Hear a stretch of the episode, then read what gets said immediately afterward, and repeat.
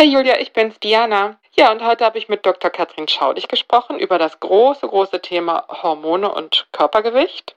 Und es war im Übrigen ihr Wunsch, das Thema nochmal zu machen bei Meno an mich, weil es halt in ihrer Praxis so eine große, große Rolle spielt, weil es so viel Kummer macht und weil sie eben auch echt viel Zeit darauf verwendet, mit ihren Patientinnen darüber zu sprechen und ja, heute dankenswerterweise mit mir. Viele Grüße!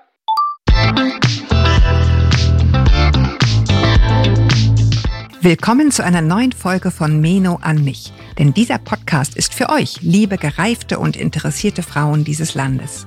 Jede Woche sprechen wir mit spannenden Frauen und empowern euch mit Wissen und Inspiration. Wir, das sind Diana Helfrich und Julia Schmidt-Jorzig aus der Brigitte Woman Redaktion.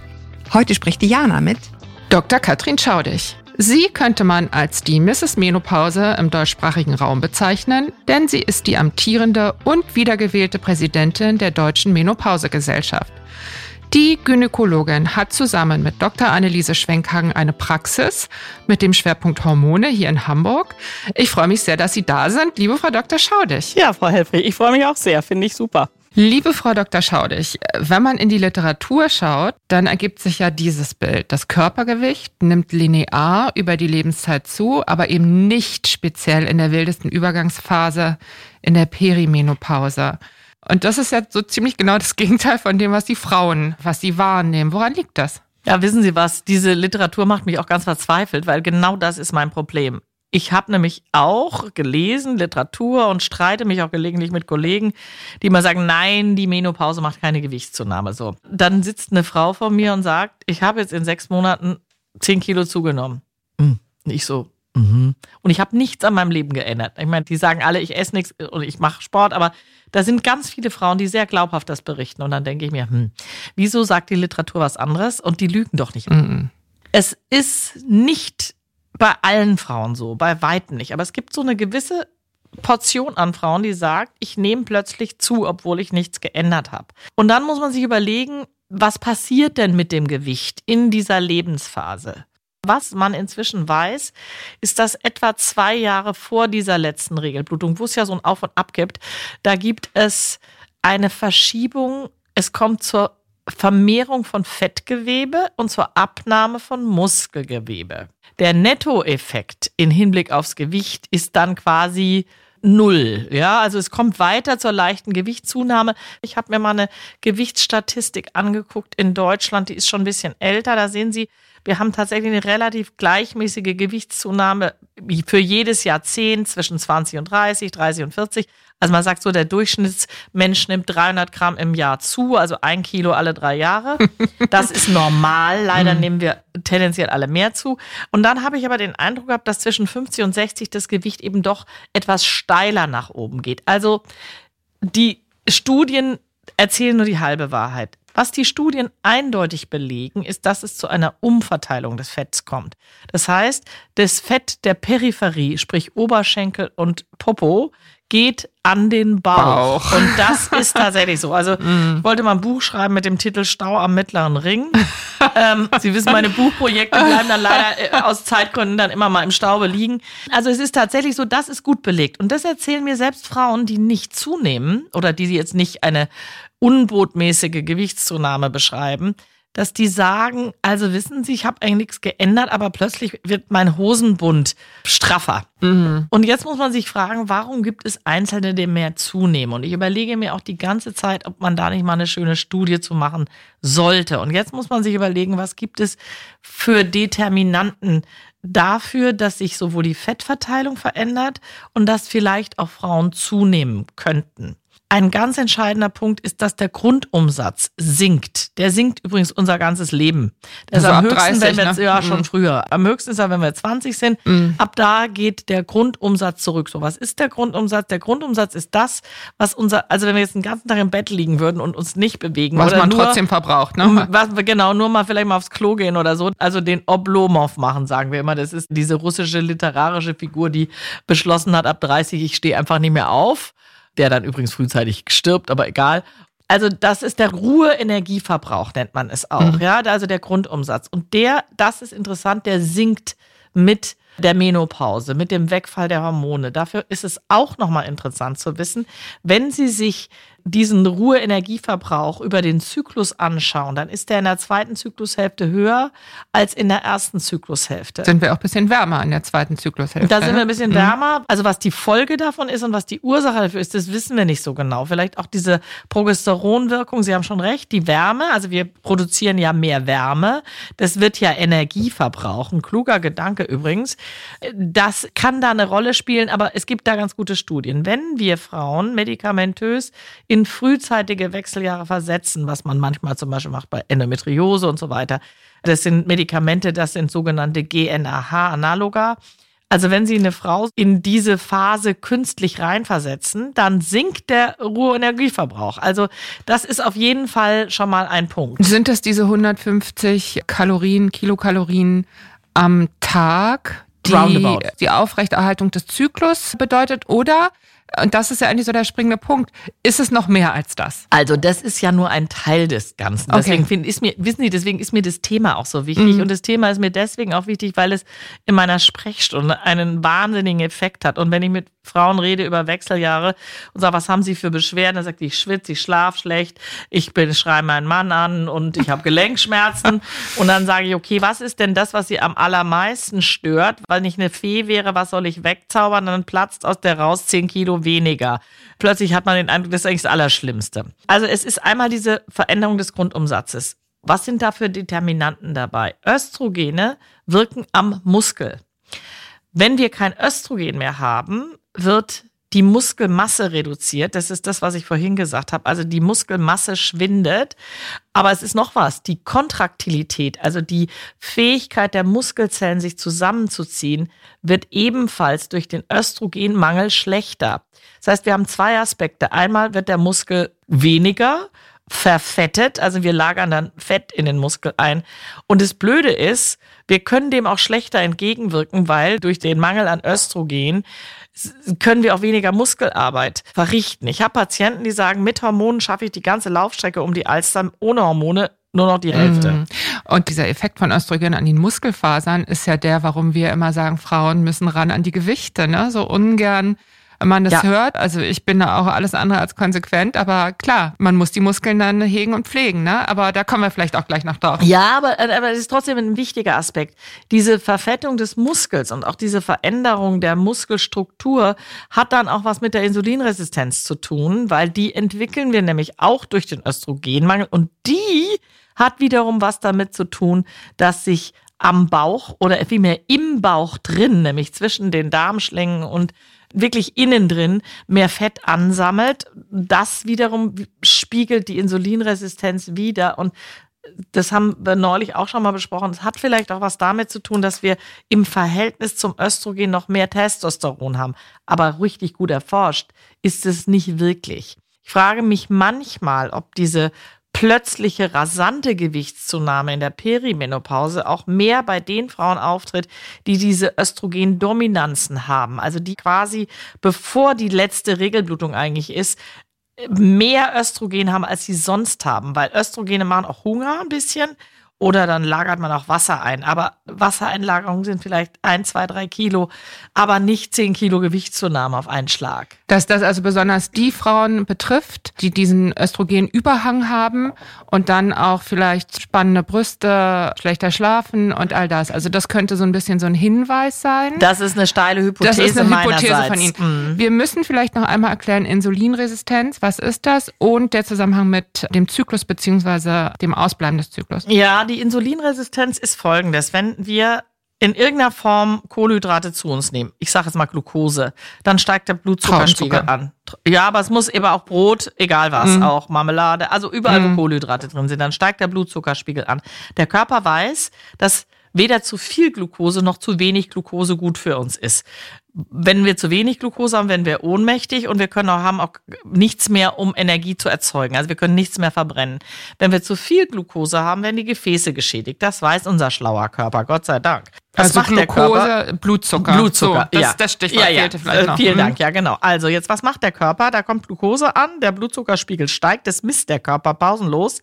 Dann schüttet er Insulin aus und das Insulin transportiert die Glucose in die Zelle wenn wir eine Insulinresistenz entwickeln und die entwickelt sich leichter, wenn der Östrogenmangel einsetzt, dann verstopfen diese Rezeptoren an den Zellen, an denen das Insulin andockt. Ich sage das immer, das ist wie ein Schlüsselloch. Mit Insulin schließen sie das Schlüsselloch auf und dann geht die Glucose in die Zelle. Die geht in die Fettzelle, die geht in die Muskelzelle und die geht in die Leber. Und wenn jetzt diese Rezeptoren, dieses Schlüsselloch verstopft sind, was macht der Körper? Der schüttet einfach mehr Insulin aus und rüttelt sozusagen so lang am Schlüsselloch, bis endlich die Glucose, das Zuckermolekül, in die Zelle reingeht. Und diese Insulinresistenz ist was, was nicht so richtig gut ist. Es ist vor allen Dingen, dass wir dann zu hohe Insulinspiegel haben. Die machen uns übrigens wieder so ein bisschen Hunger nicht so gut. Mhm. Und außerdem gehen sie einher mit einem erhöhten Risiko für Brustkrebs, alle möglichen anderen Sachen. Also ist nicht gut. Aber das ist so ein Mechanismus vom Körper. Und wir wissen eben, dass das Abdominalfett, also das Fett im Bauch drin, dass das eng zusammenhängt mit der Insulinresistenz. Das haben ja nicht alle Frauen. Es ist auch nicht so, dass alle Frauen nach der Menopause eine Insulinresistenz entwickeln. Da ist auch wieder eine genetische Komponente drin und es hat leider auch was damit zu tun, ob die Frau viel Sport macht. Also Sport wirkt der Insulinresistenz entgegen. Vielleicht unter anderem durch diese Trainierung der Muskeln, dass die doch eben weniger verfetten und dann funktioniert es mit diesem Insulin-Glucose-Stoffwechsel besser. Es ist nochmal eine Genetik und es ist natürlich so, eine Frau, die mit einem Body Mass Index von 30 bei den Wechseljahren ankommt, die hat natürlich ein größeres Problem mit der Insulinresistenz, weil Übergewicht als solches erhöht die Insulinresistenz als eine schlanke Frau, die einen Body Mass Index von 20 hat, also sehr schlank ist und viel Sport macht. Die wird das Problem nicht so da haben. Da kommt es kaum vor, ne? Genau. Aber es ist ja nicht so 100 Prozent. Also es gibt eben dann doch auch die schwereren Frauen, die überhaupt gar kein Problem damit haben und ja. umgekehrt erstaunlich schlanke Frauen, die ein Thema damit ja. haben. Ne? Das ist ja auch so eine Erkenntnis der letzten Jahre. Aber wenn wir jetzt sagen, der Grundumsatz ändert sich. Ich habe früher meinen Patienten immer gesagt, ich sage es ihnen noch manchmal, aber sie sind völlig frustriert, wenn ich das sage, mit den Wechseljahren, wenn sie das gleiche essen wie bislang, werden sie zunehmen. Mhm. Wenn sie ihr Gewicht halten wollen, müssen sie sich disziplinieren und wenn sie abnehmen wollen, das ist ganz dramatisch, dann müssen sie sich kasteien. Mhm. Und Gewicht ist ja immer eine Frage von Einfuhr und Verbrauch. Ja, und dann können Sie natürlich versuchen, den Verbrauch hochzufahren. Das ist aber auch nur bedingt sinnvoll, weil der Körper merkt sich das und passt sich dann an. Das heißt, um so und so viel Kalorien zu verbrauchen, müssen Sie mehr Sport machen. Auch eine gemeine Tatsache. Meine persönliche Überlegung zu dem Thema ist allerdings auch noch was anderes. Was passiert in den Wechseljahren? Die Frauen haben Schlafmangel. Es gibt gute Studien, dass ein Schlafmangel zur Gewichtszunahme beiträgt und auch eine Verschlechterung der Stoffwechselsituation, was den Insulinhaushalt triggert. Das heißt, Frauen, die zu wenig schlafen, oder Menschen grundsätzlich, es trifft auch für Männer zu, haben ein höheres Risiko, eine Insulinresistenz zu entwickeln. Die genauen Mechanismen dafür, die sind noch gar nicht so entschlüsselt, das wissen wir aber. So, jetzt haben sie da eine Kohorte von Wechselgasfrauen, die schlafen alle sauschlecht. Da wird schon ein Schuh draus. Der nächste Schuh, der da draus wird, ist, die haben ja häufig auch Stimmungsschwankungen, Psycholabilität. Mit anderen Worten, die sind total gestresst. Stress, auch das wissen wir, geht einher mit Veränderungen des Stoffwechsels. Man kann praktisch nicht abnehmen, wenn man gestresst ist. So das sieht's ist aus. Und zwar mm. nicht nur, weil man keine Lust hat, seine Kalorien zu zählen, wenn man Stress hat. Das soll man auch, ja gar nicht mehr. Das soll man gar nicht, weiß schon. Aber auch, weil es gar nicht richtig funktioniert. Das mm. heißt, es sind so mehrere Stellschrauben. Jetzt ist natürlich so, also wir wissen, Hormontherapie verbessert das alles. Und jetzt kommt der nächste Punkt. Die Frauen sagen ja immer, ja, ich will keine Hormone, da werde ich dick. Nee, das ist aber nicht so. Da gibt es auch alle Studien sagen das. Also die Hormoneinnahme in den Wechseljahren, die macht nicht dick. Es ist sogar so, dass ich einzelne Frauen habe, die sagen, ups, das funktioniert alles wieder besser. Ich habe sogar jetzt leichter abgenommen. Würde ich jetzt, auch eher vermuten, ne? Ja, es, also. ist, es ist allerdings auch keine Abnehmpille. Also ich würde mm. mal, mhm. da würde ich jetzt auch nicht sagen, das funktioniert 100 Prozent. Es mm. könnte aber sein, dass es leichter ist, weil sie auch die Insulinresistenz verbessert. Die ganz schlanke Frau, die ohnehin viel Sport macht, bei der ist das egal. Aber vielleicht die, die ohnehin schon deutliches Übergewicht hat, was wir ja auch wissen, dass Frauen, die eine Insulinresistenz haben, Oh mein Gott, es wird wirklich kompliziert. Die schwitzen auch mehr.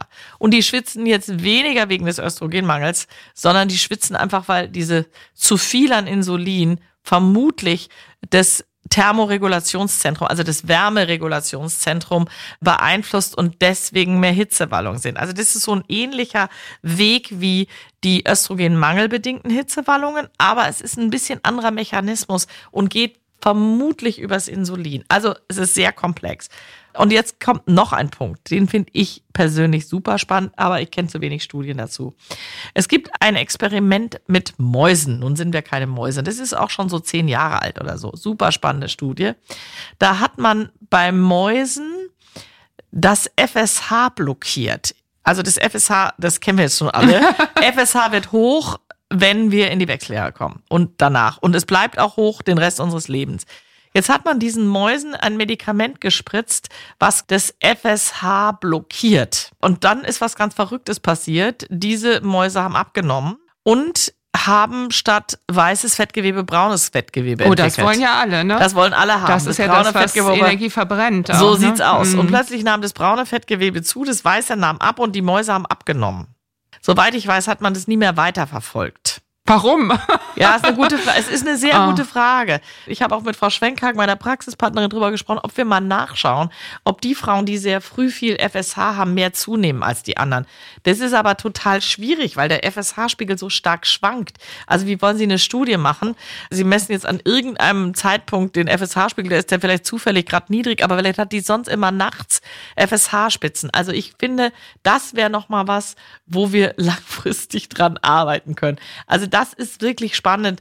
Und um das nochmal zusammenzufassen, was können Sie machen, wenn Sie in den Wechseljahren ein Gewichtsproblem haben? Das ist ja das, was alle Frauen immer wissen wollen. Klar, gesunde Ernährung. Wissen wir alle. Wissen ne? wir alle, lange Abstände zwischen den Mahlzeiten. Übrigens, dieses Intervallfasten, Mhm. also dieses 16-8-Fasten und auch diese Maßgabe mindestens fünf Stunden Abstände zwischen den Mahlzeiten, das führt dazu, dass der Insulinspiegel runterkommt. Und da wird schon wieder ein Schuh draus. Also das ist schon wahrscheinlich was Sinnvolles. Das ist das eine. Natürlich Sport, Sport, Sport, ja.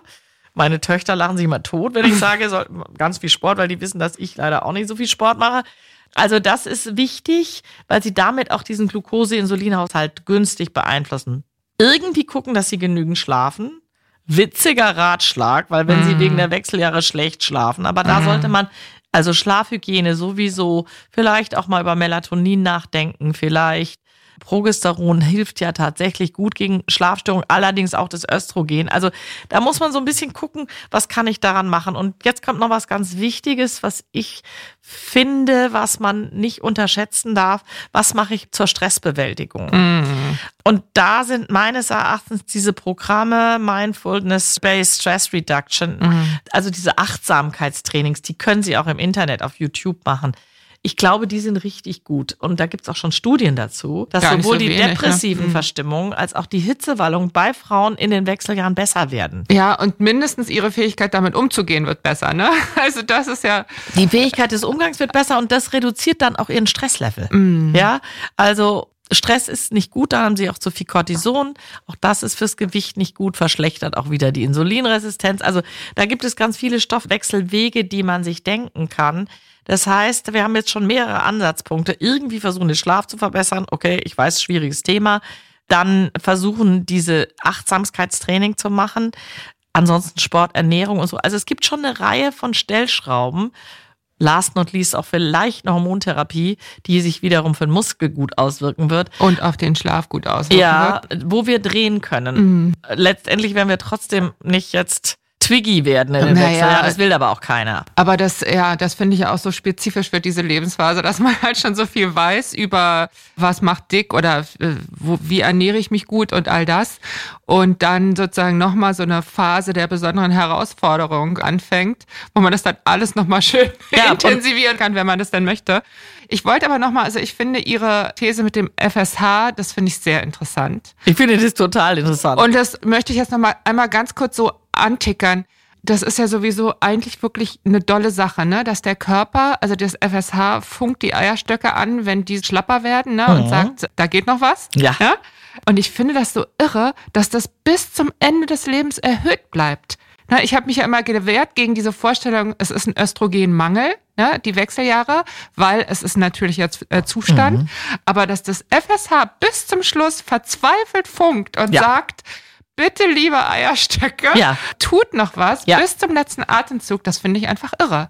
Ich bin da ganz bei Ihnen. Ich sage an der Stelle auch immer in Vorträgen, äh, die, die Hypophyse ist zu blöd zu kapieren, dass aus diesem Eierstock einfach nichts mehr rauszuholen ist. Und sie gibt nicht auf bis zum Lebensende. Also es ist schon so, dass wenn wir richtig alt sind, 80, 90, dann geht der FSH-Spiegel ein bisschen nach unten, aber er bleibt immer deutlich erhöht. Und das ist ja eigentlich total unökonomisch, ne? Weil wir haben ja gelernt, der Körper, das sind ja immer so schwingende Systeme, stellt sich drauf ein, auf neue Situationen. Und das finde ich einfach irre. Also der weibliche Zyklus und alles, was dranhängt, immer wieder für eine Überraschung gut. Ja, es ist immer wieder, aber das, was Sie sagen, das Unökonomische, dieser ganze Regelkreis, Steuerung des Zyklus, der ist ja nur dafür da, dass wir uns vermehren. Das ist der einzige Grund, warum wir das haben. Und das brauchen wir für diesen Eisprung, Gebärmutterschleimhautaufbau. Das haben die Männer ja alles gar nicht. Die Natur hat uns nicht gemacht, die Menopause zu erreichen. Die Natur hat uns dafür gemacht, Babys unablässig auf die Welt zu bringen. Mhm. Und gibt's denn irgendwas, was man über das FSH sonst noch weiß, was das vielleicht noch im Körper tut? Nee, ehrlich gesagt, finde ich, hat es so eine Stiefkindrolle. So Ja, das, da, da gibt es so gar nicht so viel Studien dazu. Was wir wissen, ist, dass wahrscheinlich die Schlafstörungen, die in der bereits ein Frühsymptom sein können, zu einem Zeitpunkt, wenn wir noch gar keinen Östrogenmangel haben, Mhm. die Schlafstörungen, da gibt es tatsächlich ein paar Studien, hängen zusammen mit immer mal wieder so FSH-Impulsen. Und wenn man sich mal überlegt, ganz viel wird da gesteuert, auch in unserem Hypothalamus. Das ist ein super kleines Areal in unserem Hirn, das liegt oberhalb der Hirnanhangsdrüse, aber das sind auch nur ganz wenige Neuronen und da ist der Teufel los. Und ich glaube, da werden wir noch ganz viel lernen. Wir haben ja jetzt diese berühmten Candy-Neurone entdeckt. Die sitzen direkt daneben, die sitzen alle im Hypothalamus und die sind ja letztlich das Zwischenglied zwischen der Hirnanhangsdrüse und auch dem Temperaturregulationszentrum.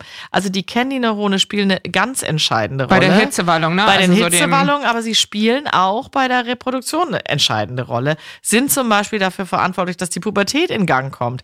Da gibt es dann Rückmeldungen von den peripheren Zellen. Ist da genügend Fett da oder ist zu viel Fett da oder ist zu wenig Fett? Also ich glaube, da werden wir in den nächsten 10, 20 Jahren noch echt viel dazulernen. Na, das wäre ja sehr erfreulich. Schließlich menstruieren Frauen seit Menschengedenken. Und wie wenig man darüber weiß, ist schon manchmal ein starkes Stück. Ne? Ja, man muss sich auch immer fragen, es gibt ja in der Tierwelt wenige Spezies, wo es überhaupt eine Menopause gibt. Ich meine, Wale zum Beispiel. Ja, ne? zum Beispiel die Buckelwale. Und das finde ich super spannend, das Thema. Und da sagt man zum Beispiel, die postmenopausalen Weibchen führen das Rudel an und führen die zu den ergiebigen Fischgründen und sind total wichtig für die Aufzucht der ganz kleinen Buckelwale. Ich finde es wahnsinnig spannend und ich glaube, wir werden da noch ganz viel lernen. Wir sind mit der Menopause noch nicht am Ende des Tunnels. Also das ist doch ein wunderbares Schlusswort. Bin ich auch ganz sicher und da freue ich mich auch wirklich drauf. Und ich finde auch tatsächlich, dass man schon in den letzten paar Jahren immer wieder ja spüren konnte oder, oder sehen konnte, dass sich da tatsächlich was bewegt. Würden Sie denn sagen, dass es in der Wissenschaft auch so ist? Ja, das würde ich mir mehr wünschen. Ich meine, die Wissenschaft fokussiert sich viel auf Krebsentstehung, fokussiert sich auch viel auf Reproduktionsmedizin. Also wie kommen die Frauen an Babys, wenn sie keine von alleine kriegen? Wir arbeiten ganz doll dran mit der Deutschen Menopausegesellschaft, dass das mehr wird. Wir haben natürlich grundsätzlich das Problem, dass die Landschaft wissenschaftlicher Studien an den Universitäten in Deutschland in vieler Hinsicht nicht gut genug gefördert wird. In Amerika ist es anders, deswegen kommen auch die großen Studien alle von da. Wir versuchen tatsächlich mit der Deutschen Menopausegesellschaft da irgendwie mehr Forschung an Land zu ziehen. Ich persönlich wünsche mir zum Beispiel, das werde ich auch jetzt demnächst anregen, mal eine Studie. Ich habe den Eindruck, dass der Anteil von Frauen mit einem Burnout in den psychosomatischen Kliniken ganz viele Wechseljahrsfrauen betrifft. Naja, da gibt's aber keine klar. Studie zu. Ja, und dann gibt's ja jetzt im Moment immer wieder diese Aussagen, dass Frauen als Arbeitskraft ausfallen. Jetzt haben wir den Arbeitskräftemangel. Vielleicht kommt jetzt die Wirtschaft darauf, dass wir für die armen Frauen in den Wechseljahren mehr tun müssen, weil wir wollen ja nicht, dass Arbeitskräfte ausfallen. Ich meine, das ist jetzt sehr zynisch, ehrlich gesagt, aber manchmal äh, hilft nur das was. Wäre ja nicht das erste Mal, dass es dann erst durch ökonomische Zwänge erkannt und besetzt worden ist, ein Thema. Ja, ist natürlich auch die demografische Entwicklung, ja. Also wir haben einfach jetzt plötzlich so eine, also die Bevölkerung jenseits der 50 wird ja immer mehr und die unter 50 werden in Deutschland jedenfalls weniger im Verhältnis. Das führt natürlich auch dazu, dass diese Gruppe mehr wahrgenommen werden will, Gott sei Dank. Ja, sehr richtig. So, jetzt schaue ich hier noch einmal in meine Notizen, aber ich glaube, wir haben das abgearbeitet.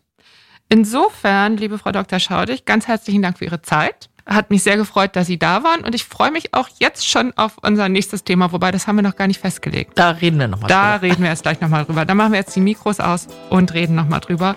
Tschüss, Frau Dr. Schaudig. Tschüss, Frau Helfrich. Tschüss. Und euch vielen Dank fürs Zuhören. Wir freuen uns über Post von euch an podcast.brigitte.de. Schreibt uns, was euch berührt, entsetzt, freut und bewegt oder einfach so, um uns Feedback für den Podcast zu geben. Und wenn ihr uns eure Geschichte erzählen wollt, gerne eine Mail an podcast.brigitte.de. Wir freuen uns drauf. Und bitte bewertet uns auf den Plattformen, verteilt Sternchen und am besten schreibt was. Das hilft uns, dass wir weitermachen können mit Mino an mich. In diesem Sinne, viele Grüße aus der Mitte des Lebens. In der nächsten Folge ist Julia Schmidt-Jorzig wieder dran. Eure Diana Helfrich.